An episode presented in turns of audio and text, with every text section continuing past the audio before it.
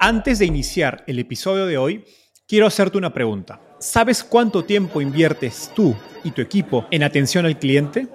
En el mundo de las startups, donde cada segundo cuenta y cada cliente es importante, Zendesk se convierte en tu aliado perfecto. Es como tener un equipo de superhéroes de atención al cliente a tu disposición. Zendesk es una plataforma omnicanal que integrará todos tus canales de comunicación como WhatsApp, email y redes sociales en un solo lugar. Gestiona tickets, ofrece una gran experiencia, aumenta tus ventas, pero sobre todo Construye relaciones cercanas con tus clientes gracias a Zendesk. Como beneficio exclusivo por ser parte de la comunidad startupeable, podrás probar el CRM de Zendesk completamente gratis por 6 meses. Y si decides continuar, tendrás 15% de descuento en tu primer año de contrato. Lo mejor de todo es que Zendesk escala de acuerdo a tus necesidades. Desde la oficina prestada donde empezaste hasta la compañía global que quieres construir. Compañías globales como Slack, Shopify y Airbnb confían en Zendesk para su atención al cliente. Ahorra tiempo, dinero y mantén felices a tus clientes.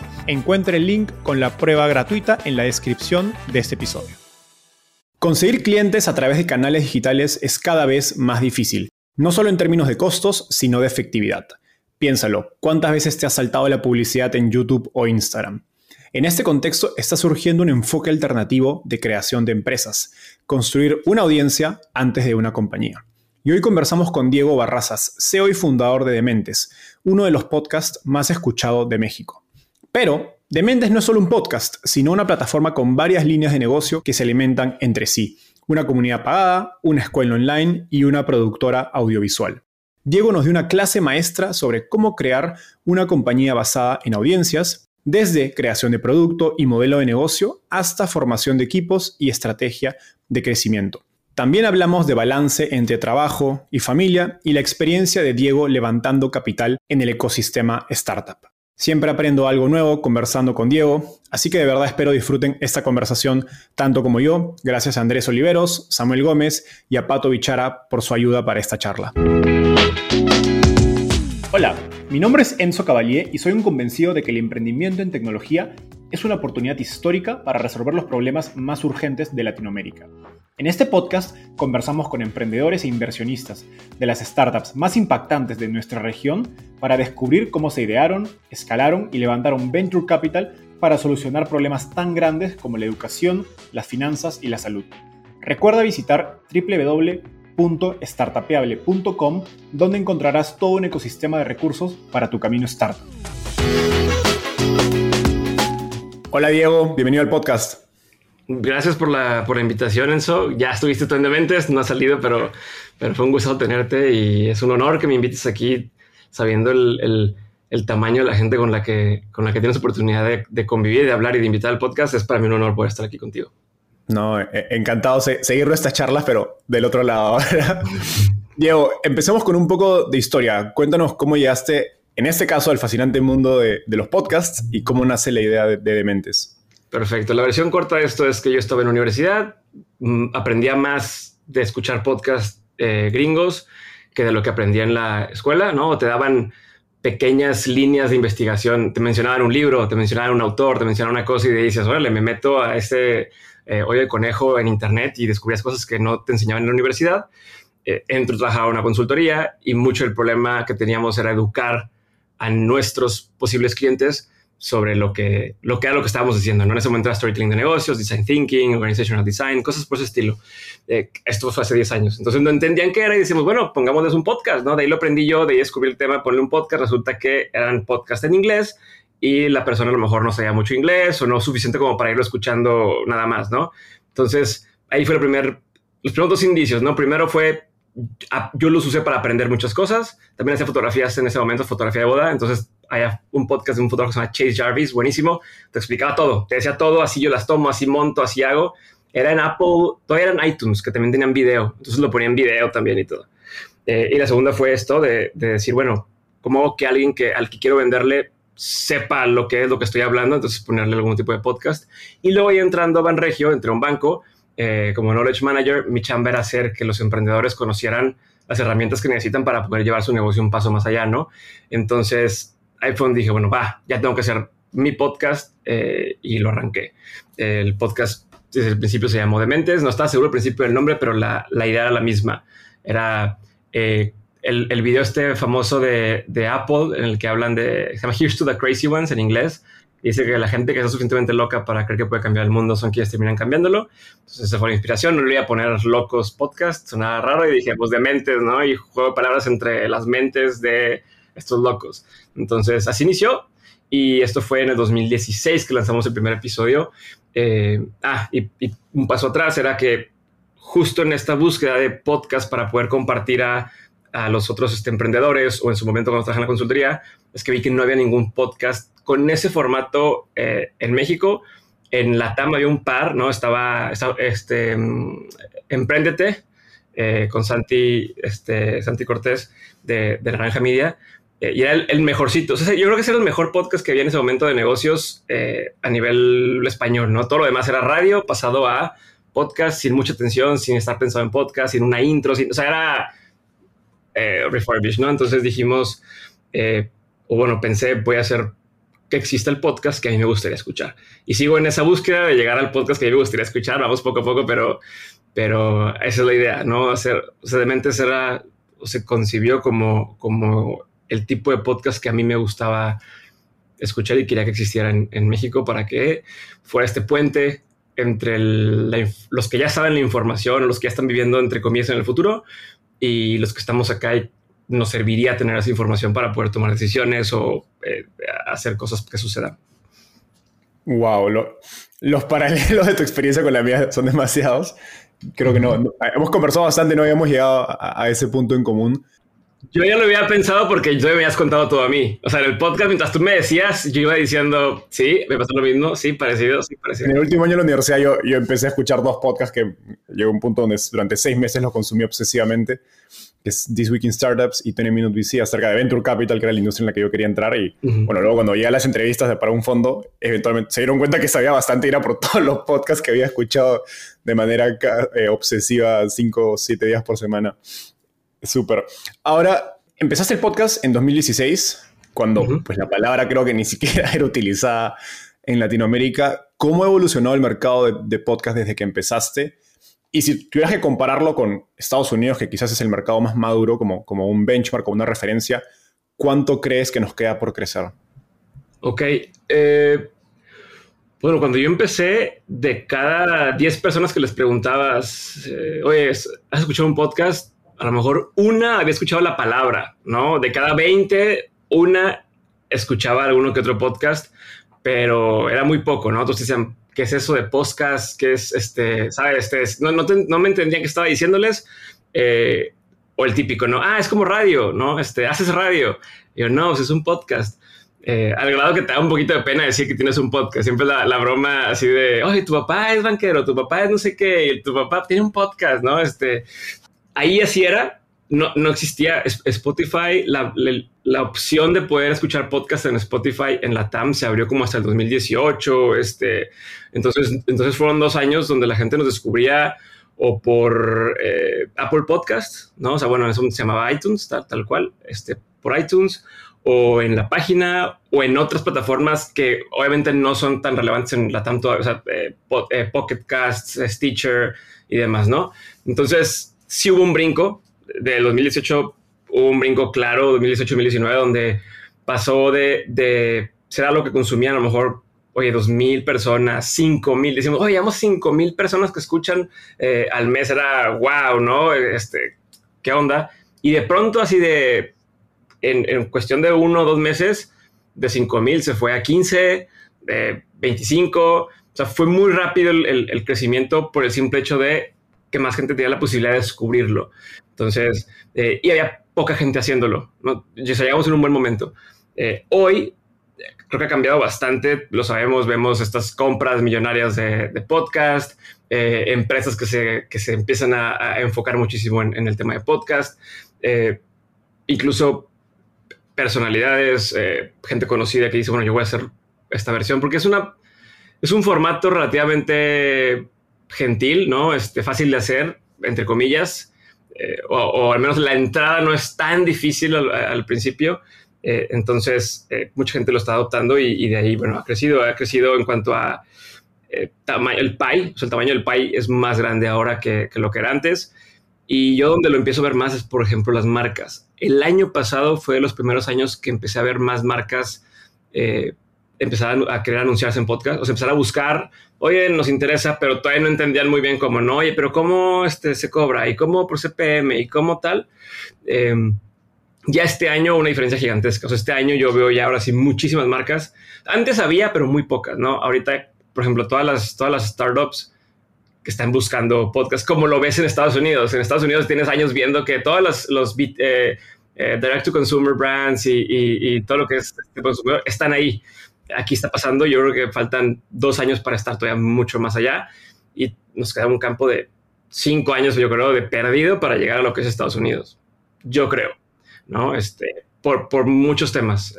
No solo de la calidad de, los podcasts, de la calidad de los anunciantes, sino de la, de la industria como tal, la madurez de la industria, falta un rato. Desde Dementes has tenido un rol digamos, bastante activo en promover o crear el ecosistema de, podcast en, Latinoamérica. Lanzaste un curso que fue bastante conocido. Sé que algunos podcasters conocidos salieron de ese curso. Eh, luego tu participación en el, Festival Mexicano de Podcasts, etc. ¿Qué más, digamos, conectado a lo último que dijiste, qué más falta para que los podcasts sean un canal de comunicación tan masivo y, quizás mainstream como, como en Estados Unidos?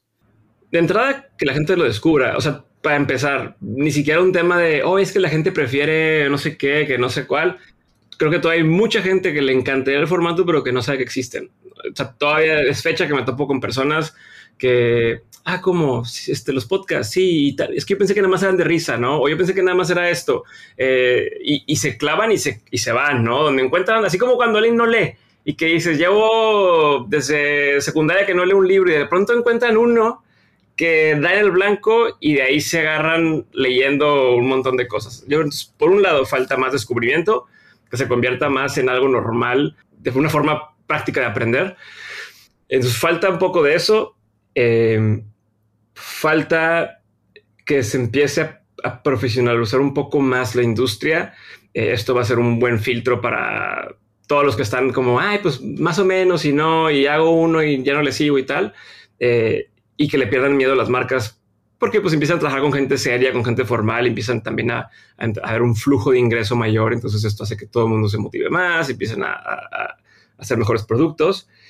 Y yo creo que también va a ser un tema que no, hay cosas que no se pueden acelerar, es cuestión de tiempo. No sé, no, no sé si, si habría algo en particular que falte. Bueno, ya sé que te puedo decir que sea más fácil de acceder a ellos.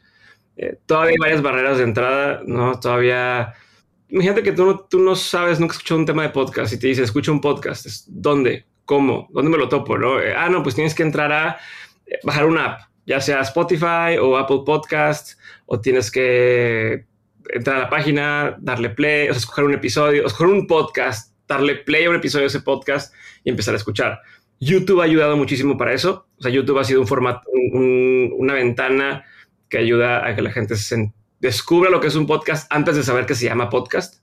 Oye, pues vi esta conversación, está interesante. Ah, resulta que eso es lo que se llama podcast, perfecto. ¿No? Este, entonces, creo que, creo que podría servir que, que los que hacen podcast dejen de llamarle así un rato. O sea, dejen de pensar el podcast como podcast y lo vean como, como es, es un show, ¿no? Es un, es un programa, es una conversación, es, un, es, un, eh, es una pieza de información o de educación, independientemente del nombre o el título que le quieras poner, porque también eso espanta a veces. Es como cuando te digo, eh, no sé, cuéntame un chiste. El decir chiste, ya dices, ah, no me sé ninguno, te congelas, ¿no? Eh, pero ya empieza la gente a contar y le pierdes el miedo y lo empiezas a decir. O cuando te dicen, hablemos de storytelling de o hablemos de storytelling, ¿no? Este storytelling carga mucho peso y la gente, ah, pero si te digo, cuéntame una anécdota, ¿no? Cuéntame una experiencia que te pasó. Una anécdota es un es, storytelling, es lo vas a contar, sabes contar historias, pero el momento que te dicen, ok, la hora del storytelling, vamos a empezar a como, ah, cabrón, te congelas. Entonces yo creo que a la gente le pasa similar. Oye, escucha un podcast y al no saber qué estás hablando es, eh, rechazo. Yo creo que por ahí también podría ser una diferencia. Pero qué interesante, ¿no? Y, tiene sentido, creo que sobre todo me parece interesante el rol de las marcas. Es un poco similar a, un ecosistema de startups donde pues tienes talento, mejores productos, que son los podcasts, pero si no hay, digamos, la inversión, va a ser difícil que pues esos mismos eh, podcasters o compañías de podcasting eventualmente pues puedan seguir invirtiendo en distribución, en hacer marca, en hacer más y pues darle, empezar a darle vuelta a la rueda para que esto realmente se vaya mainstream y no sean solo unos empujando la industria. Ahora, en nuestras conversaciones eh, pasadas, me quedó bastante claro que no defines a Dementes como un podcast o un medio, sino como una compañía basada en audiencias, que en inglés es el Media Based Company. Explícanos qué significa este, término y cómo se refleja en el negocio de Dementes. Sí, digo, en general yo lo manejo como una especie de plataforma de educación. Es una empresa de educación, hacemos educación de negocios y la forma que se ejecuta pues, es a través de podcast, a través de cursos en línea, eh, a través de newsletters, ¿no? Entonces, y, no estamos casados en un formato en particular. Lo que queremos hacer es que la gente aprenda de negocios y pueda empezar eh, un proyecto, pueda, pueda tener una vida sana eh, en todos los aspectos. entonces el formato cambia.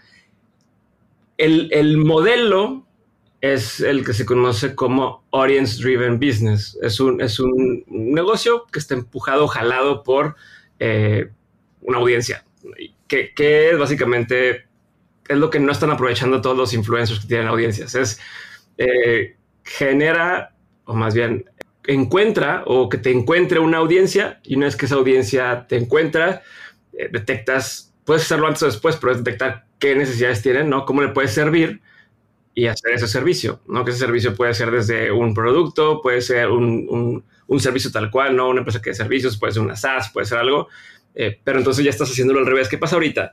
Eh, hay un concepto que se llama linear commerce, lo hace eh, un cuate, un cuate lo, lo, lo, lo, platicar, tiene un, un, blog que se llama 2PM, no recuerdo el nombre de, de, este cuate, pero que habla de cómo está este, esta línea o este continuum donde por un lado tienes marcas, eh, productos y servicios eh, y del otro lado tienes empresas de medios. ¿Y qué pasa?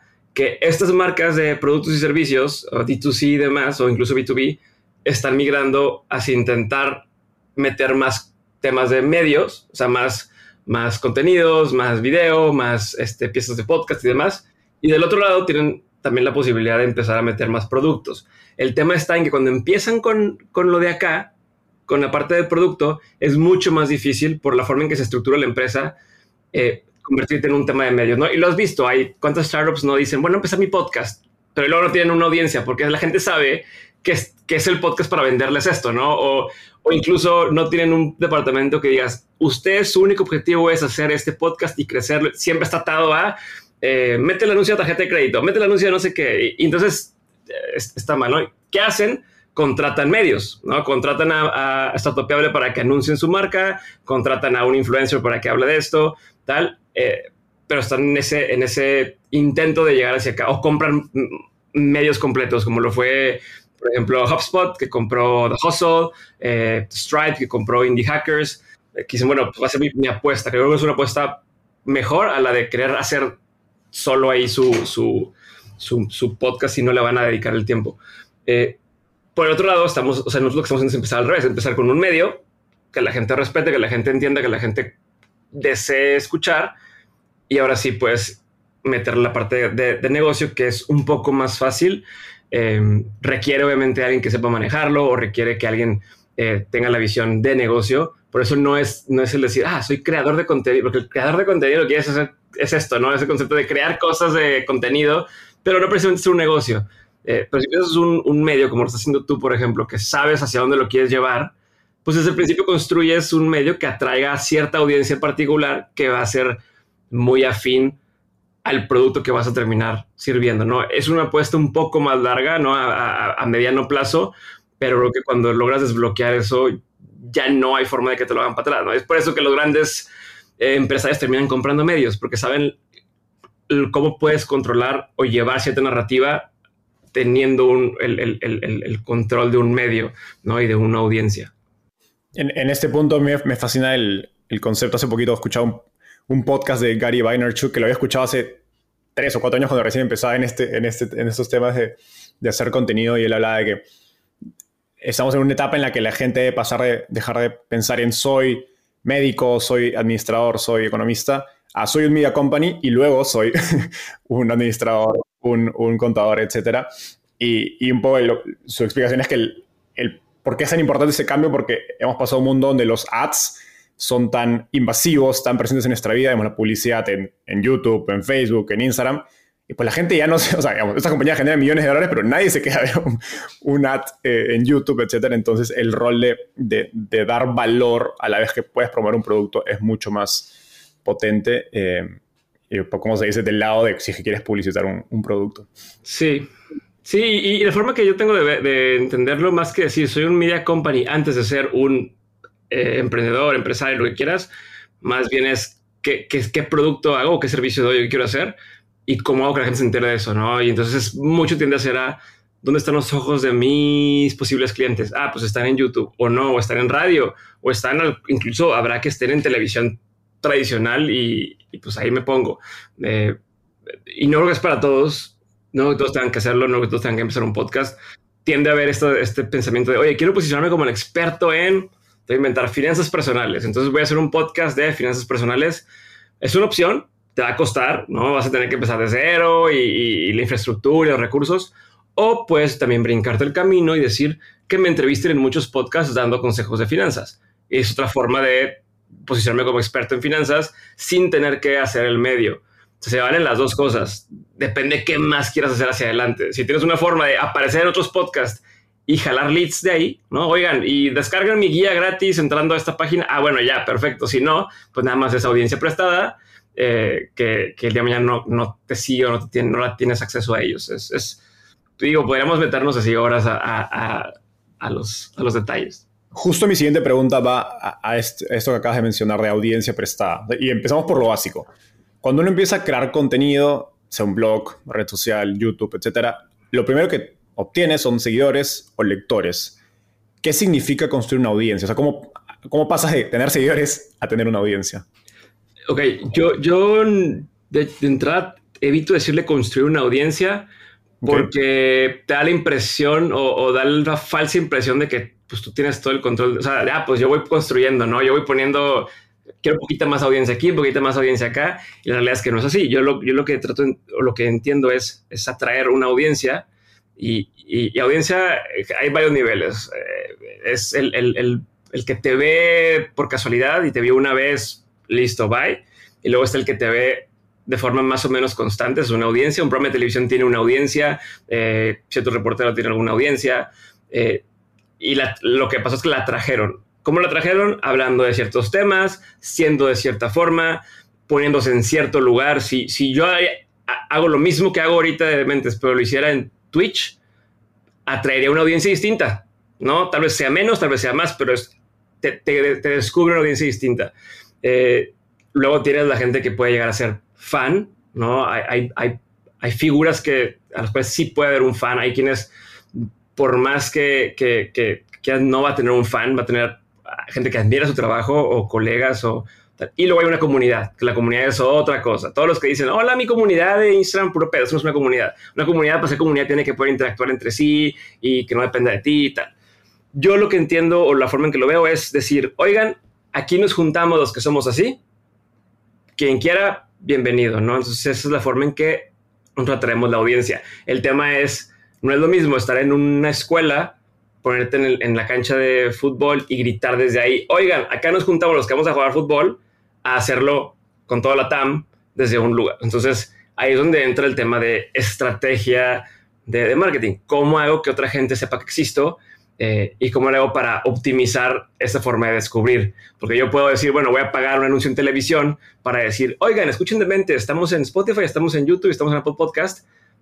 Pues, pues igual, a lo mejor me escucha mucha gente, pero me va a salir muy caro y a lo mejor la gente que yo quiero que me escuchen no está ahí, ¿no? Puedo salir en Startupiable y tal vez hay alguno que diga, oye, este cuate a lo mejor le puede interesar lo que tiene que decir o lo que tienen que decir sus invitados, eh, y voy y me sale, entre comillas, pues más barato, ¿no? Porque no, no te estoy pagando algo por estar aquí. Entonces, eh, ya donde empiezas a jugar es, una vez que tienes claro a quién quiero atraer, dónde están sus ojos o sus oídos eh, y, quién soy para ser atractivo para esa gente, entonces donde entra este, este deployment de dónde los voy a encontrar, cuánto me va a costar encontrarlos, cómo puedo hacer para llegar a ellos de forma más fácil o de otra forma más económica y tal, pero pero sí, por ahí va. O sea, se atrae, la audiencia se atrae, no se construye. Ok, perfecto. En, a ver, en esta última respuesta, algo que has mencionado es un poco la conexión entre audiencia y tu contenido o tu producto, digamos. Entonces, en el mundo startup se mide la calidad de esta conexión, que es el product market fit de un producto con, con, con su mercado a través de métricas como retención o nivel de actividad. ¿Tú con qué métricas evalúas el product market fit de tu contenido? ¿Cómo sabes si estás haciendo un buen producto, que, que es contenido, y si estás dirigiéndote a la audiencia correcta, que es el lado, digamos, del fit con el mercado? En el tema de podcast, como, como me doy cuenta que estamos en, dando en el blanco con, con, la audiencia, es porque la audiencia sigue escuchando. O sea, tú vas viendo y te puede decir la métrica, la gente que lo descubrió, cuántos episodios sigue escuchando. Entonces es tan sencillo como eso es que puedes ver, oye, pues dimos el blanco con esta persona porque sigue escuchando lo que estamos haciendo, o la gente que está en newsletter sigue abriendo el newsletter, entonces sigue estando interesada en el tema.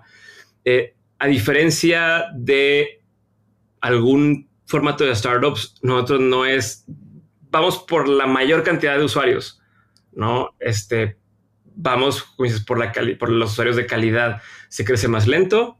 Eh, es, es em, en nuestro caso en particular, mi tipo de usuario se deja ver menos. O sea, por ejemplo, yo soy mi tipo de usuario, ¿no? O sea, yo soy el, que busco. Entonces yo nunca he escrito en el Instagram del podcast de Revisionist History, me encanta Vision History, he escuchado todos sus episodios, soy fan o soy admirador del trabajo de Malcolm Gladwell, pero nunca le pongo nada en sus fotos, nunca comento en sus videos de YouTube, porque no, y porque aparte lo hago mientras voy manejando, escuchándolo tal, no, no es, pero se lo comparto a amigos. Entonces, mi tipo de audiencia es un poco más difícil de medir de esa forma, pero luego empiezas a ver pruebas donde dices, oye, ¿sabes qué? Eh, vamos a anunciar en el podcast eh, Collective Academy, ¿no? que es esta, esta maestría eh, alternativa y, ves cuánta gente de una generación entró por, por demente y dices, a huevo, eh, ahí está, ¿no? O sea, y son, es una maestría que te cuesta, no sé, eh, 10 mil dólares, ¿no? Este, entonces, pues ok, hay, hay un nivel adquisitivo. O cuando sale un invitado en el podcast, el invitado me dice, oye, no sabes, apareció en tu podcast y me empezó a buscar el director de este Bayer o el director de tal cosa. Ok, entonces hay, algo ahí, ¿no? Hoy, ayer fui a comer con una persona que justo me dijo, te descubrí por, por un episodio, ya llevo cinco episodios, reconecté con un invitado tuyo que tenía tiempo de no hablar con él, pero le dije, oye, te escuché en Dementes y tal, y ya estamos volviendo a ver hacer un proyecto. Ese tipo de cosas que son difíciles de medir a nivel KPIs, ¿no? Ponerle un, un, un, número. Eh, pero entonces, eso es de lo más importante, de lo que más nos damos cuenta y estamos siempre tratando de, sentir, es un, sentiment, no, no, puedes, hay tres, tres interacciones buenas, una mala, pero el otro es, es ya ahora sí números de cómo va el, crecimiento mes a mes, eh, cómo va la monetización eh, de, las, de las redes, cómo va eh, el tipo de, de, por ejemplo, de cuánta gente va comentando en YouTube y qué tipo de comentarios son los que hacen, que es una combinación entre sí. Hay más comentarios o más shares, te dije a ver, pero eh, la parte cualitativa es de esos 20 comentarios que pusieron, cuántos son negativos. Y si son negativos, ¿por qué son negativos? No es lo mismo que te un comentario negativo de, oye, ¿sabes qué? Se corta el audio o no se escucha bien, a un comentario que sabes que es de una especie de troll, que a él no le estoy hablando, no me importa, eso es, irrelevante. Em, no sé si ya me fui muy para otro lado. ¿Cuánto es una buena retención en un episodio? ¿Cuánto es un cuántos episodios que vuelve a ver un, un, usuario es un buen benchmark? ¿Con qué referencias te mides para si estás haciendo un buen trabajo, un mal trabajo? O sea, en, el mundo de startup, pues hay números para negocios B2B, hay números para negocios B2C. ¿Cómo lo, cómo lo piensas? Nosotros, eh, por ejemplo, aunque tengamos a la persona que escuche dos episodios al mes, ya estamos bien. es un, es un, un buen número. Eh, pensando que nuestros episodios son de dos horas. Entonces, que escuche un, un, episodio al mes a veces es es un episodio que se aventó en, varias sesiones. Eh, entonces es bueno. Diego, Samuel Gómez, em, que es eh, parte de tu equipo en Dementes, no, nos contó que cuando recién empezabas el podcast, tú ya pensabas en, digamos, en, esta visión que nos has comentado brevemente, digamos, un ecosistema donde todas las unidades de negocio se retroalimentan entre sí y están conectadas a través de este medio de comunicación que inició como un podcast. Y pues eso te permitió lanzar eh, Unschool, que es como una, plataforma de educación, la productora de podcast para terceros, etc. En mi caso con Startupiable fue totalmente diferente. No tenía ninguna visión cuando empecé. Yo solo era que ya escribir un blog y ya está. Explícanos la visión de Dementes, eh, digamos, el insight detrás y cómo la tuviste tan clara desde tan temprano. Pues, a ver, como todo, yo todo me lo he copiado. O sea, en el sentido. Sí, la realidad es, yo, por ejemplo, Nutrox o Nutrópicos, fui en 2017 a Los Ángeles a un evento que se llama Summit LA. Estuvo Paul Stamets, el cuate este que ahora tiene un Netflix y que habla de psilocibina y tal, y nos dio a probar eh, Nutrópicos. Y dije, wow, ¿qué es esto? Se siente muy bien. Eh, está chingón, lo venden en Whole Foods, es natural pedí, no llegó porque te lo pararon en la aduana, porque ¿qué es esto? Y es, es medicina tal, ¿no? Y era, creo que en ese momento era uno de Onit, que es la marca que acaba de venderse a, no sé si lo vendieron a Unilever, una de estas. Entonces dije, hagámoslo. Entonces hicimos eso acá, ¿no? Festival Mexicano del Podcast. Yo veía este festival en, en Estados Unidos, en no el nombre, Pod, Podfest, según ese, el, el de según si es Podfest, no sé, es uno muy grande que hacen en Anaheim o lo hacían en Anaheim. Eh, y dije, puta, ojalá algún día hagan uno aquí en, México, ¿no? Y que nos inviten, estaría bien padre. Y entonces fue que dijimos, no, pues mejor lo hacemos, o sea, de esperarnos a que pase, lo hacemos nosotros, hicimos el primer Festival Mexicano, el Festival Mexicano del Podcast, con miras a, y registramos la marca Festival Mexicano del Podcast. O sea, en lugar de ponerle así, este, no sé, este, pod algo o este evento podcast, dijimos, vamos a, a apoderarnos del nombre, pero con la idea de que el día de mañana se fueran a involucrar marcas y se fuera a meter eh, Sonoro, Spotify, lo que sea, y, de pronto creciera, creciera más, ¿no? Entonces, eh, así lo hicimos. Entonces, el podcast fue lo mismo. El podcast era, yo escuchaba podcasts chingones que me gustaban, eh, y dije, ojalá algún día podamos algo así. Y yo veía de los distintos podcasts los diferentes modelos de negocio que tenían, ¿no? Chase Jarvis, que digo que era este fotógrafo, tenía un podcast y él hacía eh, fotografía para, para empresas, o sea, hacía fotografía de, para Patagonia, fotografía para marcas de snowboard, para cosas, eh, pero le llegaba más gente, o sea, en su parte de producción, por lo que estaba enseñando o por lo que estaban viendo de su podcast, ¿no? Su podcast era una ventana para decir, mira lo que somos capaces de hacer, mira todo el equipo que tenemos, mira lo que podemos llegar, ¿no? Independientemente del mensaje que se diera en el podcast, ahí era un tema de, vean cómo lo grabamos, y entonces tenemos los skills necesarios para hacer tal o a ti. Entonces de ahí, pum, audio lab. Hagamos la parte de producción de podcast, pero primero tengamos algo que funcione y que la gente le guste para decir, oye, ¿por qué me haces hacer un podcast tú? Ah, porque mira lo que logramos. De cero crecimos este podcast, tenemos audiencia, cómo está grabado, te podemos ayudar a hacer lo mismo. Eh, el tema de los eventos. Hay varios podcasters que tenían eventos, que tenían eh, estos summits. The Hustle empezó con un newsletter, pero tenían eh, HustleCon, que era este evento, este tal, y dijimos, hagámoslo, ¿no? Que de hecho todavía estoy pendiente de hacer ese tipo de evento. El Festival Mexicano del Podcast fue para practicar, pero queremos hacer una especie de summit, ¿no? Donde es un festival de ideas, donde venga gente interesante, presencial, se nos atravesó la pandemia. Eh, eh, pero es algo que yo ya he visto que, que, funcionaba y dije, podemos hacerlo. Yo ya he visto el tema de, yo he escuchado a podcasters que invertían, ¿no? Que tenían eh, el tema de, yo puedo invertir en una empresa o cerca, o sea, oyentes nuestros nos dan dinero para poder invertir en empresas y tal. Y entonces dije, podemos hacer algo similar, ¿no? O sea, vamos a poder tener, o sea, va a llegar un momento en el que tengamos el volumen de oyentes suficiente o el tipo de oyentes indicado que digan yo quiero invertir y el tipo de invitados que digan yo estoy recibiendo capital eh, y vamos a poder hacer eso, ¿no? Entonces también estaba en el roadmap de podemos eh, invertir en empresas y el tema educativo, ¿no? En ese momento, en esa hoja que hice, este, decía universidad, entre comillas, ¿no? Una universidad. Eh, y le puse entre porque sabía que no quería hacer una universidad física por lo que implica, pero eh, una parte educativa. Y, y, y, lo que es evidente es que todos se alimentan de todos.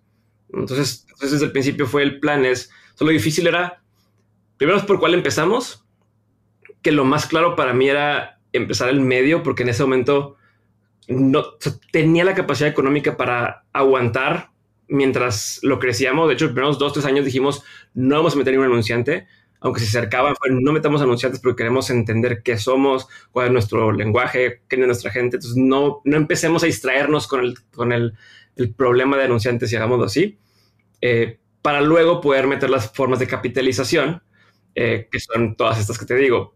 Pude haber empezado directamente con hagamos eventos o hagamos eh, on school o hagamos tal, pero lo que hubiera sido un camino muy distinto, eh, todo a billetazos.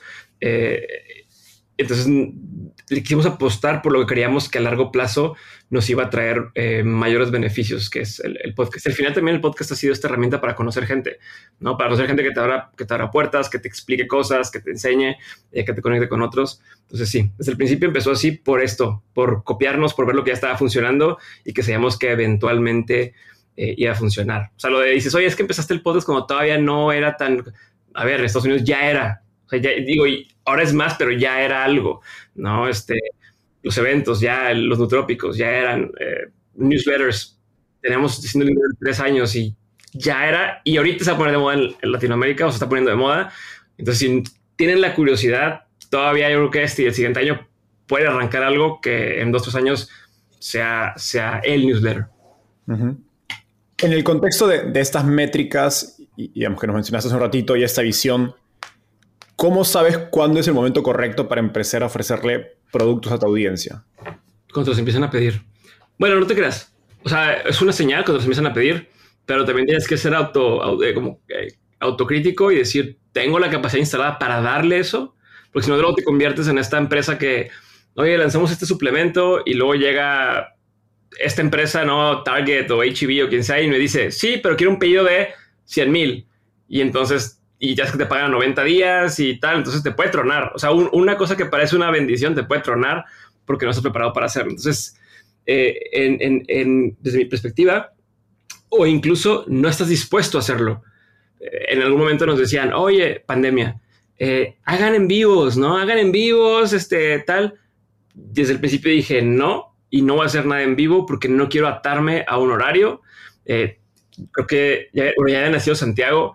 dije, es impredecible sus horarios, entonces no puedo comprometerme a nada que sea estar haciendo en vivo, por ejemplo, conferencias, estoy muy pocas, eh, a pesar de que es un modelo de negocio que funciona y que colegas han hecho de que van tres conferencias a la semana o cuatro conferencias a la semana y van así de universidad a universidad y es una muy buena fuente de ingreso, pues no es lo que, lo que, lo que para mí sería una vida ideal, ¿no? Eh, Twitch, o sea, tienes que estar, o sea, los Twitchers, ah, hacen una lana y tal, sí, pero están 10 horas todos los días o de lunes a sábado conectados, twitchando. Para mí eso no es vida, para mí, ¿no? Este, entonces, y, para mi etapa en la vida, que yo tengo dos hijos, estoy casado, tengo otras necesidades, otras intenciones, no, no iba. Entonces es una combinación entre, primero tener claro qué estilo de vida quieres tener, o cómo quieres vivir, o, en qué etapa estás, qué, quieres hacer, y entonces ahora sí escuchar cuando la, audiencia te empieza a, pedir o, o a solicitar cierta cosa, ¿eh? este, y entonces si hace match con lo que tú estabas planeando hacer, es un momento para empezar a experimentar. Así empezó el curso de podcast. Yo sabía que eventualmente queríamos hacer un curso de podcast, queríamos enseñar a la gente a hacerlo. Dijimos, tenemos que crecer al nivel que ya podamos pararnos y decir con toda la certeza del mundo, te puedo enseñar a hacer un podcast porque ya lo empecé y no soy esta persona que, oye, yo tenía un millón de seguidores en redes y luego hice un podcast y pues como ya tenía un millón de seguidores, vinieron a escucharme y te digo, haz un podcast, eso es una mamada. Nosotros empezamos de cero, lo fuimos creciendo, entonces te puedo enseñar cómo tú de cero puedes empezar a crecerlo como lo hemos enseñado a otros. Entonces, cuando ya teníamos ciertas em, credenciales y la gente se empezó a acercar y, oye, enséñame, oye, enséñame, oye, enséñame, oye, a la décima persona que nos decía, oye, enséñame y les decías cómo hacerle, es donde dices, no es sostenible, hagamos un curso que esté pregrabado y que lo puedan comprar, ¿no? Entonces así empieza, eh, por ejemplo, Old School. Y la primerita vez fue preventa ¿no? Eh, fue, vamos a hacer este curso, es el título. Si lo compras ahorita, tienes un precio ultra especial. Luego salía el currículum, es lo que se va a ver. Si lo compras ahorita, ya sube un poquito el precio, pero tal, hasta que ya llegó el precio que era cuando ya se publicó. Entonces, eh, y durante un tiempo esa era la estrategia que hacíamos en OnSchool de, y nuestra forma también de democratizar eh, la educación y de hacer educación de calidad, pero que a la vez era, tú confías en mí, y entonces te, yo te doy el beneficio por confiar en mí, te doy un precio especial, ¿no? Entonces, eh, esa era un poquito la filosofía que teníamos. De hecho, en, en Startup le hicimos un curso de inversión ángel hace un año y medio aproximadamente y, tomamos un, método muy similar de, lanzamiento. Ahora, empiezas por, por Unschool, que es la, la plataforma de, educación en línea, eh, pero eso es lo que recibiste, pues, digamos, tus usuarios no solo te expresaban el interés de hacer un podcast, sino el interés de hacer otros tipos de negocios u otros tipos de productos. ¿Por qué? O sea, ¿por qué empiezas con Unschool y cómo le aconsejas a otros emprendedores que quizás están en este sentido de en este camino de una compañía basada en audiencia, cómo pensar acerca de cuál es el primer producto eh, correcto o mejor para empezar. Perfecto. Yo empezaría pensando en cuál es el que me va a quitar menos tiempo en el, en el día a día. No construir, a lo mejor construir te puede tomar, me va a tomar un mes eh, hacer el guion, tal, pero el que te quite menos, menos mantenimiento, ¿no? O sea, mucha gente dice, oye, voy a empezar a dar cursos en línea y entonces voy a hacer todo en, en modelo cohort. Esto de que es presencial. Sí, pero implica que estés ahí, lo que te decía, que estés ahí presente, que estés dando defensa, entonces te quita de poder crear otras cosas, ¿no? Eh, o voy a empezar a dar conferencias, o voy a empezar a eh, hacer una tienda física, ¿no? Este, voy a vender merch. Sí, pero el tema del merch es que tienes que manejar inventarios, tienes que manejar eh, todo el tema de, de pasarlas de pago, servicio al cliente, bla, bla, bla, que, que a lo mejor todavía no tienes la audiencia suficiente para justificar. O sea, vas a estar haciendo 10 dólares al mes o 100 dólares al mes, pero el esfuerzo va a ser como si estuvieras haciendo más, ¿no? Entonces, no da. Entonces, por un lado es medir, por un lado es, otra vez ser, ser consciente de qué tamaño tengo de, audiencia o qué tamaño de audiencia se ha acercado a, mí, cuántos de esos están dispuestos a comprar algo. Eh, y entonces con eso poder decir, ok, bueno, ya hay una audiencia suficiente como para si el 1% de esa audiencia me compra algo, eh, sea negocio, ¿no? Si hago un Patreon, pues si tienes mil oyentes y haces un Patreon, ya pista en la madre porque van a entrar cuatro personas a tu Patreon, pero vas a tener que mantenerla activa como si fuera una comunidad que te da una lana. Era bien fácil, qué padre Patreon, nada más viene, no es tan fácil. Este, y el esfuerzo no vale la pena en ese momento, eh, ¿no? este, por eso también le digo a la raza, no se meten a Apple subscriptions no hasta que tengas una masa crítica suficiente para que entonces ahora sí la gente que entra ahí justifique el esfuerzo. Em, entonces yo pensaría, por un lado, tengo la audiencia y por otro lado es eh, ¿qué, fuente de ingreso me va a permitir mantener el, tiempo, o sea, el estilo de vida o, mis tiempos lo más posible, eh, ya generando un ingreso, que era... Eh, lo haces una vez y lo vendes muchas veces, eh, es escalable, no me requiere que yo esté presente y eso te puede financiar para todo lo demás, ¿no? Entonces, y así, así nos iremos yendo. Hicimos una prueba, por ejemplo, hubo un tiempo que hicimos una comunidad o una membresía online. Eh, fueron dos años, eran 200 personas, eran 15 dólares al mes. Insiders, saludos, están escuchando esto. Fue una experiencia chingoncísima, pero entonces ya que vimos que sí funcionaba, decidimos ponerle pausa para, porque me consumía mucho tiempo, pausa, para construir otra vez esta parte de, lo que es escalable y más adelante regresar a, a, ser una comunidad. La gestión de un, de un medio, una plataforma de contenido, es muy diferente a todos estos negocios. ¿Cómo ha evolucionado la, organización digamos, de, de dementes de la, compañía desde el lanzamiento de esos nuevos productos? ¿Se mantuvo igual o tuvieron que hacer cambios en cuanto a división de áreas, incentivos, objetivos, etcétera?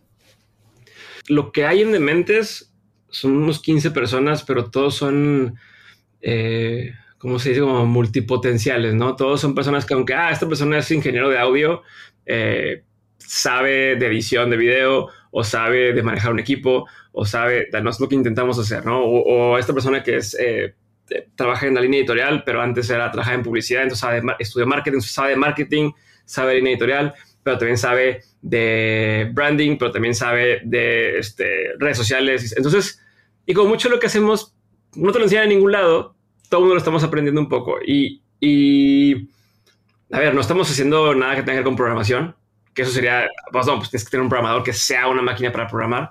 Eh, entonces, más bien lo que estamos haciendo es, trabajando por proyectos.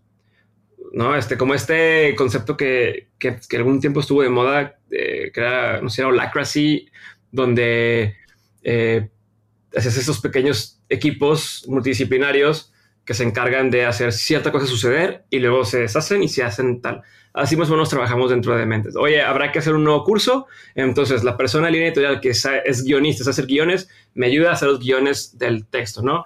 La persona que me ayuda a hacer la investigación de los invitados del podcast, eh, me ayuda para hacer la investigación de el, curso en particular, que del tema que vamos a hacer, ¿no? Eh, el diseñador gráfico, que es un diseñador gráfico que tenemos en el equipo, eh, empieza a ser la parte visual del curso en línea. entonces, entonces, vamos ahorita jugando a, que todos pueden hacer un poco de todo y como todo lo tratamos de organizar con mucho tiempo, eh, nos da el tiempo para hacer eso. O sea, el podcast, por ejemplo, nosotros grabamos 12 episodios más o menos, una semana, o sea, en, un tres, en tres días y luego descansamos un mes y medio. Entre comillas, descansamos un mes y medio. O sea, por ejemplo, ese día que fuiste tú a grabar en Ciudad de México y luego para el día siguiente ya todo se subió a, a YouTube en inédito y en unlisted para que el resto del equipo que se encarga de la parte de hacer la descripción del podcast, de cortar los clips para redes, tal, lo puedan tomar y puedan empezar a trabajar. Entonces, todo se puede trabajar con tiempo y entonces por eso eh, tú, o sea, el, equipo también ya puede decir, bueno, pues ya, acabamos todo, eh, ahora cuál es el siguiente proyecto que vamos a embarcarnos, ¿no? Como una combinación entre sprints, pero equipos de trabajo, de por proyecto. Eh, entonces... Al, al cambiar rápidamente por equipos, por proyectos, ¿no sientes que hay una pérdida de conocimiento, digamos, organizacional? Hasta ahorita no ha sido suficiente como para decir no lo vale, pero porque además es que es el mismo persona con cierto expertise que lo está trasladando del lugar. No, como, a como el CEO. El CEO muchas veces es el güey que sabe un poquito de todo y entonces, pero sabe mucho de una cosa y entonces entra a un proyecto y, apoya en esa cosa, ¿no? Luego entra otro proyecto y, y apoya en el ángulo, ¿no? En cómo lo vamos a vender. Bueno, imagínate que son puros CEOs o sea, o puras personas que tienen la autonomía y tienen el conocimiento para hacerlo funcionar, pero entonces agarras, por ejemplo, Benítez. Eh, su conocimiento que es de, de, de, posicionamiento, marketing, línea editorial y demás, y de hacer guiones, lo paso de hacerlo para dementes, para el podcast, a luego que lo haga o que lo comparta para la parte de los cursos en línea, pero luego que lo haga para vamos a lanzar un nuevo producto, ayúdame nada más a cómo vamos a posicionar esto, tal, perfecto, te puede regresar y dejas a la gente trabajando. entonces, así más o menos lo vamos eh, haciendo eventualmente, evidentemente tendrá que crecer el equipo, ¿no? Este, pero por ahora nos ha funcionado hacerlo así y también no quisiera tener un equipo mucho más grande, quisiera mantener siempre un equipo relativamente pequeño, eh, porque creo que también ah, esto lo hago como una especie de estilo de vida donde sé quiénes son todos, sé qué temas tienen todos, eh, todos los conocemos, o sea, todos sabemos qué estamos haciendo y los conocemos y, es parte de, de de las bondades de que tener un, un, proyecto como este y de forma digital te puede dar. Tal vez más adelante cambie, tal vez más adelante te diga, llegas conmigo y diga, tenemos mil personas en el equipo, no sé, pero por ahora creo que tenemos mucho espacio para recorrer sin tener que crecer demasiado el equipo, ¿no? Este... Obviamente ese es uno de los podcasts de negocios más escuchados de Latinoamérica.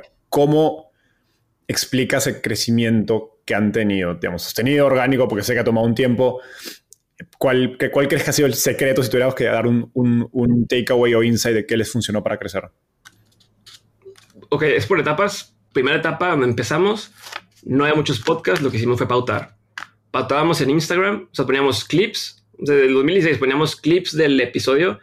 No tenía equipo de video, o sea, no tenía personas que me ayudaran a grabar, entonces lo que se me llevaba mi camarita, estas así chiquitas, grababa, imagínate el episodio contigo, y al final te decía, oye, me gustó esa parte y esa parte, repítemela a la cámara. Entonces nada más grababa esos dos minutos de, consejo que lo decía diferente como lo dijo en el, pero entonces eso se pautaba en redes y el call to action no era, no era sígueme, era le picaba y los llevaba a escuchar, ¿no? O a la página o los llevaba a YouTube, o los llevaba, porque en YouTube lo poníamos sin video, poníamos puro audio y creció así un poco.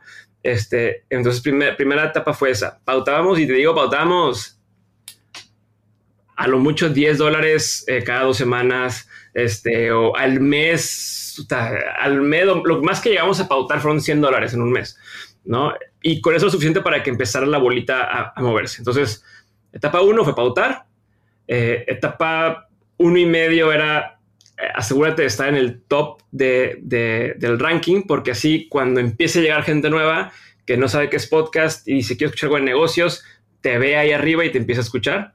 Eh, la etapa después fue cuando ya empezó a entrar muchísima gente al, espacio. Ah, bueno, y en esa etapa, esa primera etapa también fue un poco el, hacer este, pues estas colaboraciones, ¿no? Voy a tu podcast, vienes a mi podcast, voy a tu podcast, vienes a mi podcast. En lugar de querer convertir gente que no escucha podcast, es a los que ya escuchan podcast, oigan, aquí hay otro que pueden escuchar.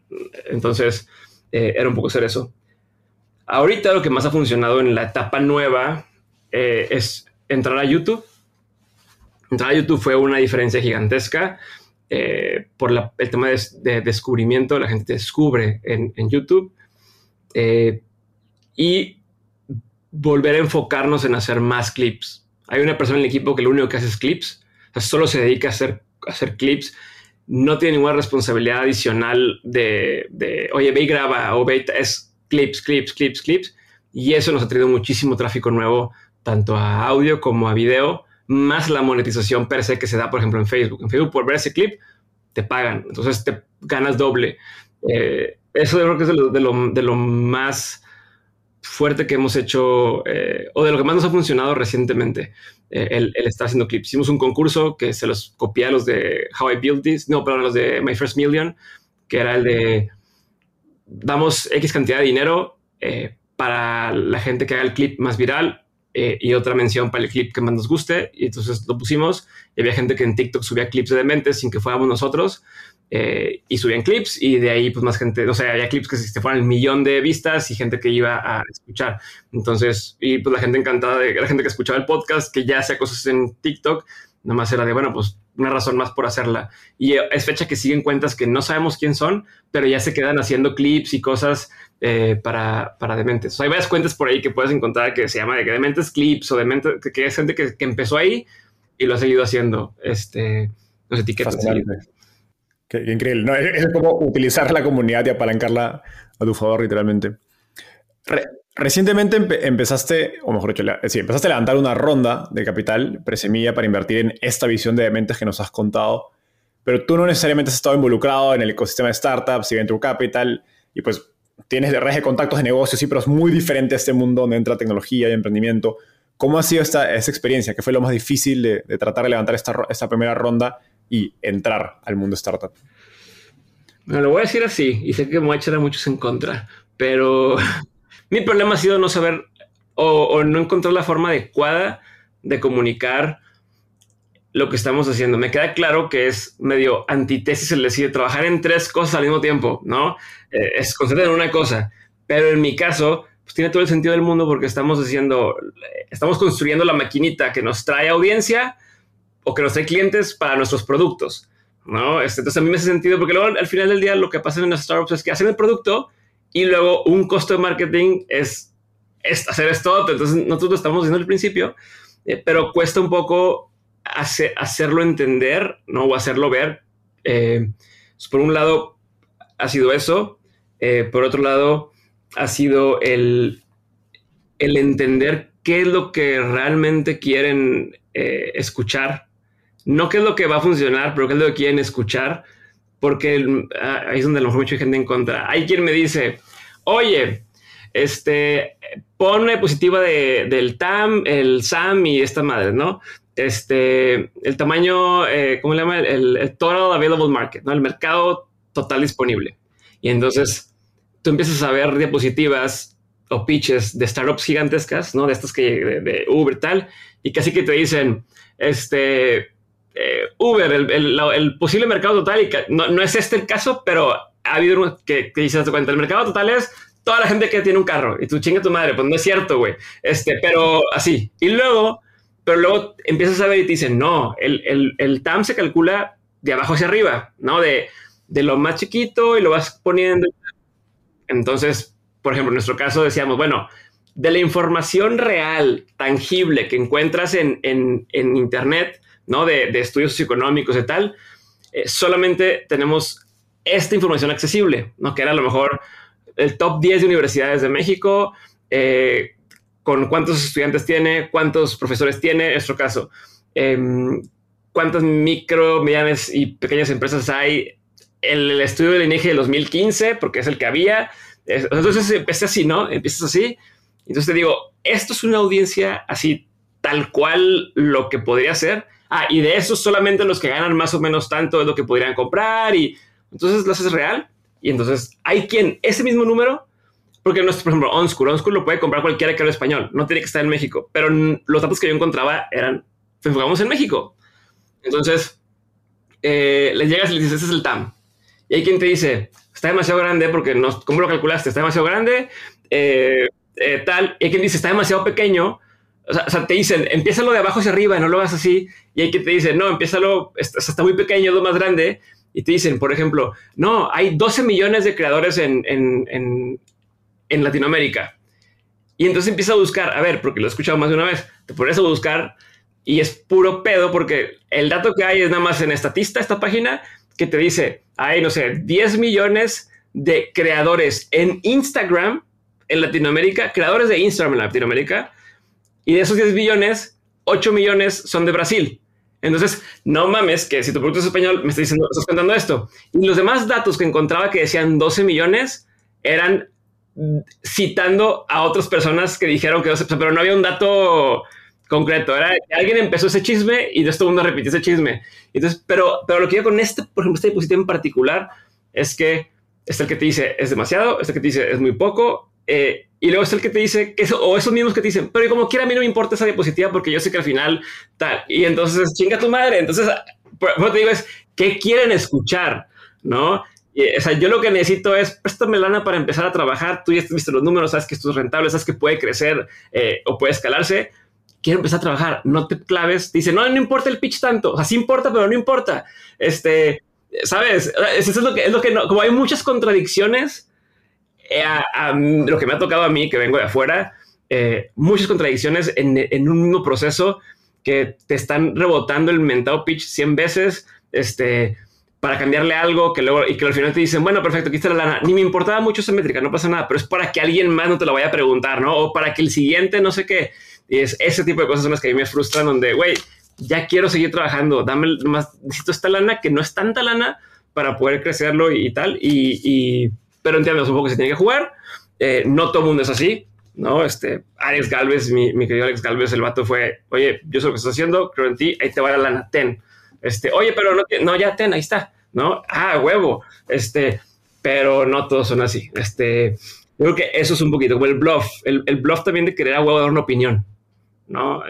A veces no, no, sabes del tema, no tienes que dar una opinión, no, no huevo de una opinión, puedes decir, no me interesa, no quiero, no, no te voy a dar el dinero porque no es en lo que invertimos, pero el querer decirte, no, mira, es que yo creo que por aquí o yo creo que por acá es de, güey, no sabes en qué, o sea, no es el mercado, a diferencia de gente que a veces ni siquiera te ofrece dinero, pero está en la industria o y te dice, oye, chécate esto, y dice, ah, claro, perfecto, no sé si que lo voy a hacer, pero tomo el consejo chingón, pero aquí parece que es, es como otro, o sea, es, es olvídate de tu negocio un tiempo y de lo que en teoría tienes que crecer y aprende ahora esta nueva habilidad que es solamente levantar capital y dedícale un chingo de tiempo y perfecciona eso, mientras lo otro, pues quién sabe, sigue ahí, este, y dedícale tiempo a, a ser ahora levantador de capital profesional, ¿no? Este, ir a todas las cosas de PR, conocer a la gente y tal, para que te den ese dinero, para que lo puedas meter en empresa y la puedas crecer, pero la, la, la paradoja está ahí en si realmente me dedico a hacer esto, entonces no estoy haciendo lo otro. Y si realmente me dedico a,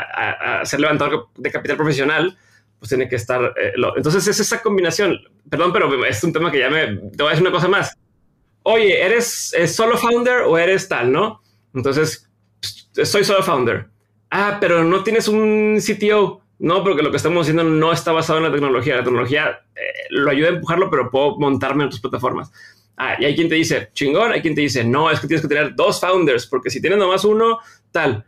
Pero luego, si lo ves en la vida real, o sea, luego ves estas mamadas en Y Combinator donde eh, el Tinder para conocer a tu co-founder. Eh, a ver, ¿qué es más probable que tenga éxito? Si empezó con dos personas que, que se entienden, se conocen, buscan lo mismo y por algo decidieron trabajar juntos, o una que empezó solo porque no, no encontró a nadie que lo pudiera hacer, eh, sea, cualquiera de esos casos, yo creo que vale Pero él a huevo conoce a alguien para que a huevo tengas un co-founder, para que entonces te le hagan menos de pedo cuando le capital. Desde ahí hay un error porque el, incentivo está equivocado. El incentivo es pues, que me vean como que cumplo con el prototipo que ellos buscan para tal, cuando a lo mejor nosotros no estamos encaminados en lo mismo o nuestros intereses personales van hacia lugares distintos, pero ya estás ahí de pendejo por querer hacer esto. No, es como, como es igual al que dice, quiero tener novia porque quiero tener novia, porque ya tengo 30 y quiero tener novia. Vas a, estar con la primera persona que te más o menos suene y no va a ser una buena idea. Pero es lo que no, no sé si a lo mejor muchos no van a estar conmigo, sorry, pero así es como lo veo yo desde afuera, de, de no mames, o sea, no te claves en esas cosas. Y muchos nunca han empezado una empresa, entonces peor. De, de, acá van a salir clips geniales. Híjole, ya me voy a quemar con toda, con toda la raza. Pero bueno, a Diego le pido en nombre de todos los inversionistas y bicis, perdón por esta, porque la industria de True Capital en general da una, da una experiencia mala y muy poco uniforme, tal cual. Sí, a ver, me estoy quejando de la parte que es quejable, ¿no? O sea, hay partes padres, pero, pero sí, claro. Diego, hace un par de meses, eh, me acuerdo que nos conocimos en persona en Ciudad de México recuerdo que ya esté bastante cargado por unas malas coincidencias entre trabajo y familia. ¿Cómo balanceas tu trabajo con tu familia y cómo ha cambiado tu forma de trabajar y priorizar cuando te convertiste en papá? Bueno, de entrada, entre más rápido te cae el 20 de que a partir que tienes familia o que a partir que tienes hijos, ya todo es improvisado. O sea, todos los horarios son improvisados. O sea, o sobre la marcha siempre va, todo es, ¿cómo te puedo decir? Como incierto te tranquilizas un poco, ¿no? Te bajas. El primer hijo que cuando tuve a Santiago, me han dicho, pero no me ha caído el 20 tanto, entonces yo seguía haciendo mis juntas, no sé, ah, junta a las 9 de la mañana y, ya está todo frustrado porque llegaba tarde, porque se me... No, porque tu hijo, pues no le importa que tengas que salir, si se tiene que hacer del baño, va a hacer del baño, si tiene que, si está necio, si quiere dormir, si hay que dormir, tienes que dormirlo. Entonces, eh, al principio me costó un poco, pero después entendí. Entonces ya, por ejemplo, trato de evitar programar nada con otra gente antes de la una de la tarde. O sea, todas mis cosas que tienen que ver con otras personas son en la tarde, donde ya sé que los horarios son más fáciles de, manejar con mis hijos. Em, eh, entonces, primero eso, cambiar el mindset, no entender. Eh, ya tienes una responsabilidad que, va primero que tú y que todo lo demás. A ver, ojo, no es para todos. Hay personas que dicen, yo primero es mi parte profesional y, yo quiero cumplir, adelante. En mi caso, el tipo de vida que yo quisiera vivir, no lo que sería mi vida ideal, es el poder estar presente en todas las etapas de mis hijos. Yo soy de los que no se quiere perder nada de sus hijos, entonces he tenido que encontrar cómo hago para hackear ese sistema y que sí pueda estar presente, pero también pueda eh, dar resultados. En parte por eso es que decidí tener un equipo donde no tenga que ser yo una persona que está emprendiendo sola o que está haciendo un podcast solo. O sea, yo no edito nunca un episodio, no he nunca, nunca editado un episodio, nunca he grabado un episodio, nunca nada. Todo ha sido con un equipo porque desde el principio fue pensado en eso, ¿no? Para poder tener el tiempo libre de estar con mi familia. Pero entonces, eh, ¿qué pasa a veces que por más que puedas planear esto, no duermen y pues no duermes y ya valió madre. O sea, no hay, no hay más. Estás al día siguiente apendejado, al día siguiente tal, y a veces eso se mantiene durante una racha que es como me pasó ahí, o sea, ya una semana que no había dormido muy bien, este, luego tuve el viaje, luego estábamos con lo de los, los, los levantaba capital, y entonces se, juntan. Eh, lo que trato de hacer ahí es, apenas tengo una oportunidad, desconectarme. O sea, apenas, sabes que es un sprint, va a llegar el domingo y ahora sí es, eh, Sofía, mi esposa, dame chance, dame chance de dormirme dos horas seguidas, eh, desconectado de cosas y ya empiezas un poco refrescado. A la par de esto es lo que ha funcionado a mí es estructurar mi semana tomando esto en cuenta. Entonces, si ves mi calendario, yo tengo bloqueado todo hasta las nueve. O sea, desde yo me levanto como, bueno, antes me levantaba para hacer ejercicio, ahora me levanto porque se está levantando, por ejemplo, estos últimos meses, el más chico se ha levantado a las 5 de la mañana, decidió levantarse a las 5 de la mañana, eh, entonces ya cambia, pero yo me levantaba a las 5 de la mañana para hacer ejercicio eh, y trabajar un rato antes de que se levantaran los dos como a las 7 y cacho de la mañana entonces mi horario de hacer ejercicio y mi tiempo para mí era 5 de la mañana a 7 de la mañana. Este, luego eh, estaba con ellos, dejo Santiago en el kinder, 9 de la mañana, y ahí empieza apenas mi, mi horario laboral, que la primera hora es, o sea, quieras que no, el estar con ellos te desgasta. Es un desgaste que termines es que era un break, aunque sean dos horas. Entonces era, me tomaba un break, me echaba mi café mientras veía eh, algo en YouTube o vea un curso o vea algo así. Y luego a las 10 empiezo a trabajar y luego tengo un break que me he puesto obligatorio a la 1 de la tarde, más o menos de la tarde, para distraerme un poco. Llega Santiago del Kinder, pélalo, porque ya me digo que si no lo pelo, está entrando a la oficina. De, eh, entonces estoy un rato con ellos, me regreso a trabajar y es otro sprint de 2 de la tarde o de 3 de la tarde a 5 de la tarde, porque luego empieza la rutina de los niños. Entonces eh, se empieza a que este, verlos acostando, 6 de la tarde empieza a bañarlos, cenar y tal. Y hasta la noche es mi tiempo con Sofía. Entonces, eh, ¿qué, he hecho? Que todo está basado, o sea, todo está bloqueado así. O sea, yo ya no cuento con esos horarios.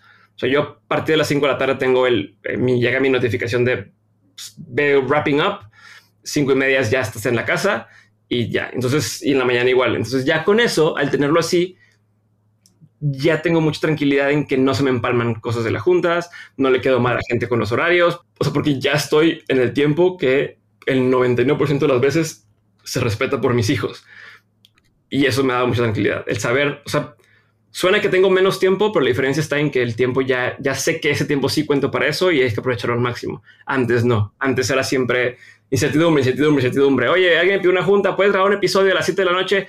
Sí, por no quedar mal, sí, sí puedo, pero entonces estaba escuchando a los niños llorar arriba con Sofía en la rutina y desmadre, y, entonces empezaba a haber caos, caos, caos. Entonces ahorita es eso, eh, opté por bloquear horarios, si resulta que se durmieron más temprano o resulta que Sofía se los llevó una piñata y en lugar de llegar a las 6 de la tarde llegaron a las 7, pues tuve una hora extra para algo más, pero ya lo hago. Ya me alargué mucho en esto, pero sí, básicamente es eso. Mi calendario primero está bloqueado, los no negociables que son estos, y sobre eso construyo mi semana eh, de juntas y demás, que las juntas siempre son después de la hora de comida, donde ya tuve al principio del día mi horario o mi tiempo para yo trabajar más concentrado y, sin tantas interrupciones. Wow. wow. Qué, buen modelo mental para pensar todo esto. Y bueno, eventualmente me tocará vivirlo. Diego, llegamos a, la parte final, el segundo final, se llama ronda de tweets. Básicamente, o usualmente le hago una pregunta digamos, directa a mis invitados eh, y me tienen que responder en menos de un minuto, pero esta vez vamos a hacer un pequeño cambio. ¿okay? Ándale, eh, ya me con sorpresas. ¿Estás, ¿Estás listo? No, pero adelante. ¿Cuál es el peor consejo que te han dado? Ya sé que soy con esos, muchacho. Este peor consejo que me han dado es el de mm, chécalo con, con el director. ¿no? O sea, revísalo, eh, que te dé autorización. Eh, es, la constante cuando trabajaba antes en, la consultoría y cuando trabajaba antes en el banco. Era, oye, se me ocurrió hacer este proyecto. Incluso aunque te decían, tienes autonomía, ¿no? Tienes un presupuesto en tu área, tú eres el director de esa, o, el, manager de esa área, eh, y para ese presupuesto, como quiera, la, esta necesidad o esta cosa de tienes que avisar y pedir permiso de poder hacerlo así. Lo llegué a hacer un tiempo, ándale, como el fin el, para quienes no están viendo el video, Diego cuando entrevista a sus invitados les regala un pin que dice no necesito pedir permiso. Y entonces ese recordatorio, cuando empecé a dejar de hacerlo fue cuando empezaron a pasar cosas chidas. Y, y regreso a hacer lo mismo de Festival Mexicano del Podcast, porque lo hicimos, era, me espero que alguien lo haga y le digo, y invítanos o lo hacemos. Los nutrópicos, este, lo que hacemos de, de la forma en que grabamos el pod, todo lo que hemos hecho ahora y de un tiempo para acá y lo que he hecho yo es pues no me tiene que decir nadie que está bien o que está mal. Eh, voy a hacer lo que yo creo y pues ya ahora sí que muy en el espíritu emprendedor, ¿no? Pruebo y si no funciona, hago una modificación, pero ya, ya lo hago así. ¿Cuál es el mejor consejo que te han dado? Uno de los mejores consejos que, fue una confirmación eh, en, mi vida fue el de ordenar el éxito. Eh, yo tenía esta cosa de soy un poco desordenado, soy muy desordenado, ¿no? El que tenga yo una agenda así, todo es porque fue mi forma de, de la vuelta a eso, ¿no? Si ya está ahí, ya no tengo que pensar en todo lo demás, ahí, está. Y entonces en ese desorden tiendo a empezar los proyectos de forma desordenada, tiendo a empezar de, empecemos, vamos a darle y sobre la marcha vamos eh, corrigiendo. Pero de donde yo vengo, mi familia, mi papá trabaja en un banco, mi hermano es abogado, entonces tienen una forma de ver las cosas un poquito opuesta, ¿no? Mi hermano casi, casi de, oye, ¿cómo has empezado el podcast si no has registrado la marca? ¿No? ¿Cómo se pone de mente? ¿Cómo has, no? Este, o sea, todo ese tipo de cosas contractuales. Entonces, seguido tenía ese empuje cuando yo iba empezando de, oye, pero hazlo de esta forma, oye, pero no sé qué, este, como hay una forma correcta de hacer las cosas que es con orden, es lo que me solían decir. Eh, y yo tenía la percepción de que no, se puede hacer otra forma y sobre la marcha lo corregimos, ¿no? Porque yo he visto que otra gente lo hace así. Yo, he visto marcas que empiezan, tienen un nombre, resulta que el nombre está ocupado y le cambian el nombre y se chingó, pero ya empezaron. Eh, y fue cuando digo este, esta persona y me dijo ese consejo, me dice, pues es que la idea es que lo que tienes que es ordenar el éxito y no al revés. O sea, una vez que empiezas algo y ese algo está empezando a funcionar, ahora sí le vas empezando a poner estos este orden, ¿no? Ya, oye, ya, ya estoy vendiendo, si ya es negocio, eh, le firmo la, ¿cómo se llama? Constituyo la empresa, eh, hago el, eh, el registro de la marca, eh, no empiezo a tener contratos y, tal. Eh, entonces, eso me confirmó a mí que se podía hacer. Obviamente viene con un riesgo que estás, que estar dispuesto a, tolerar, ¿no? El decir, oye, pues a lo mejor la marca ya está usada y no la puedes usar. Eh, hiciste tu investigación, lo que pudiste y todo, pero resulta que no se puede. Pues tienes que aceptar esas consecuencias. O, oye, que te llegó una demanda laboral porque contrataste a alguien y, no, gracias, no ha pasado todavía, pero no tenía contrato porque en ese momento le estás más informal. Eh, pues es una cosa que tienes que estar dispuesto a tomar. No es para todos, pero en mi caso yo estoy dispuesto a muchos esos riesgos y hasta la fecha no ha habido algo que me haga decir, puta, debía haber, o sea, debía haber primero hecho el contrato de tal, lo debía haber hecho tal. Entonces, ese consejo fue muy buen consejo. Yo lo sigo dando a quien está dispuesto a tomar el riesgo. Este, y, ya. ¿Qué consejo antes dabas tú como bueno y ya no? Antes de más chavo era de la idea de eh, a descansar en la tumba, ¿no? Eh, esta frase que dice, no, no, sé si he escuchado, pero en México dicen, eh, para descansar en la tumba hasta que te mueras, ¿no? O sea, para eso está, para eso está la tumba, para, para poder dormir. Mientras no, es ah, okay, todo el tiempo estar, always on, ¿no? Todo el tiempo estar. Y aprendí que, o más adelante me di cuenta que no tenía, no tenía sentido o no tenía caso. Se puede hacer, pero va a depender de cada quien, ¿no? Entonces... No es sostenible. no, yo creo que no es sostenible, entonces ya no doy ese consejo.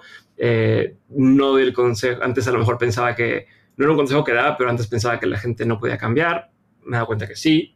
O sea, que, de hecho es es una parte natural de la gente, o, ya intrínseca de la persona el decir, o sea, el cambiar, ¿no? El, ir evolucionando conforme van eh, aprendiendo. De hecho, está mal el que no cambia, creo yo.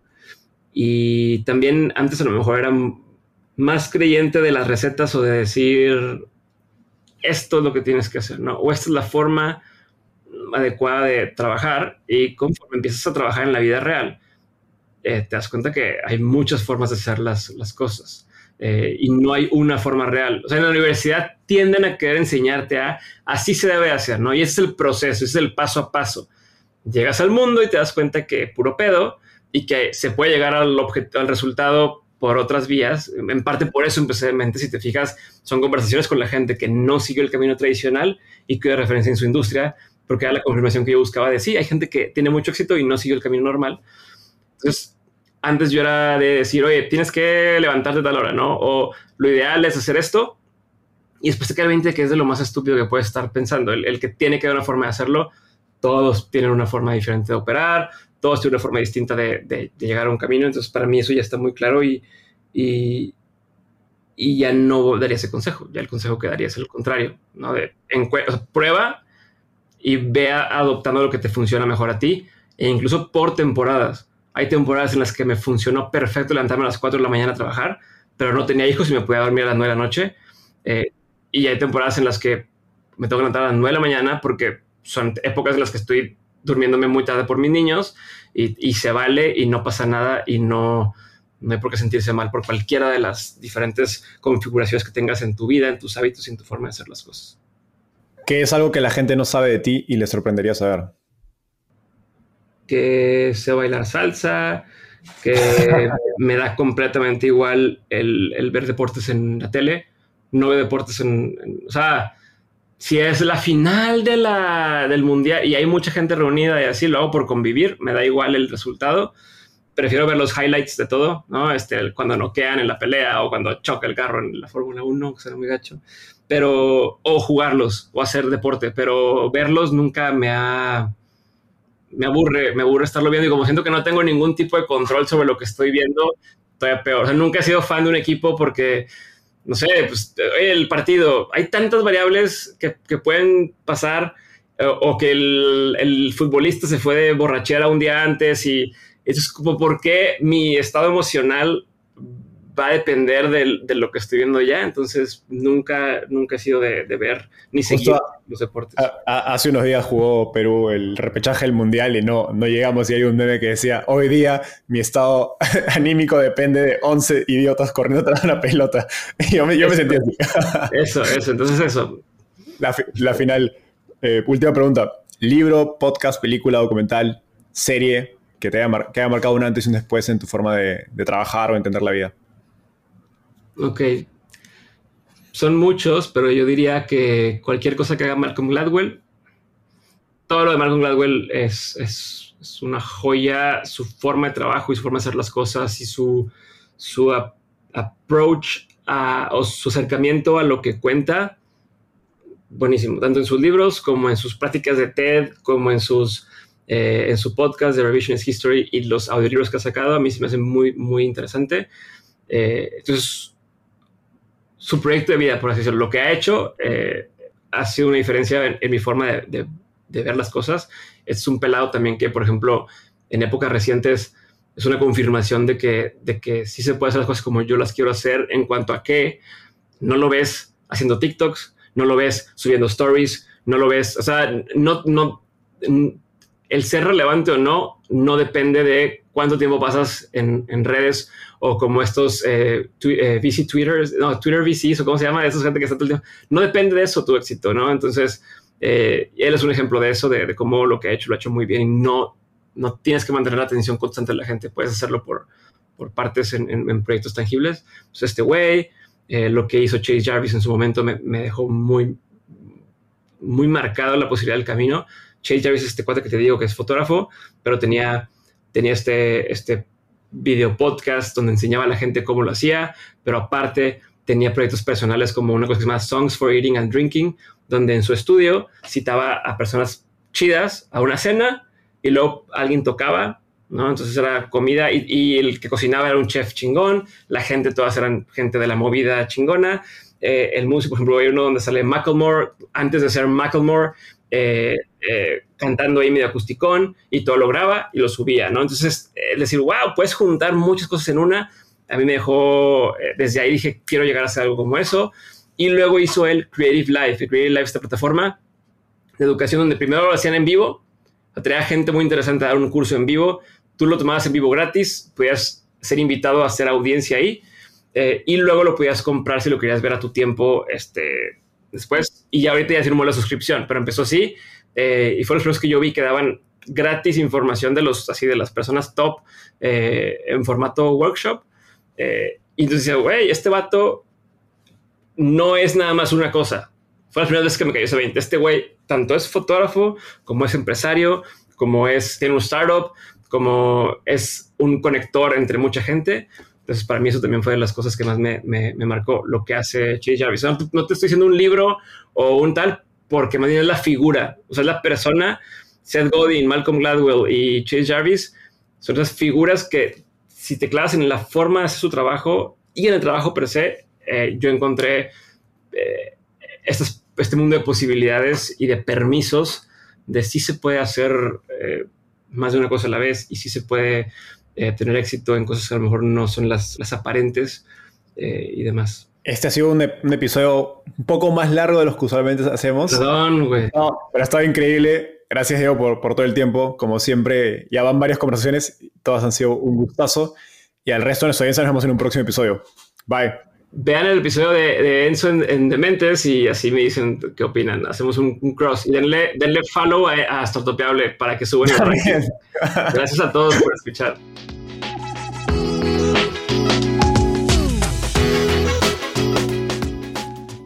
Antes de cerrar el episodio, quiero contarte que lanzamos el podcast Startupiable en 2021 y en menos de un año ya somos casi 10.000 personas que lo escuchamos cada mes. Y quiero seguir creciendo esta comunidad. Por eso, si escuchaste este episodio y te gustó, ayúdanos contándole a un amigo, familiar o colega. Suscríbete y déjanos un review en Spotify o Apple Podcasts. De hecho, me gustaría saber quién eres y por qué escuchas el podcast. Mándame un mensaje sencillo a enzo.startapeable.com o por Twitter a arroba contándome por qué escuchas el podcast Startapeable y cómo te ayuda en tu empresa o trabajo.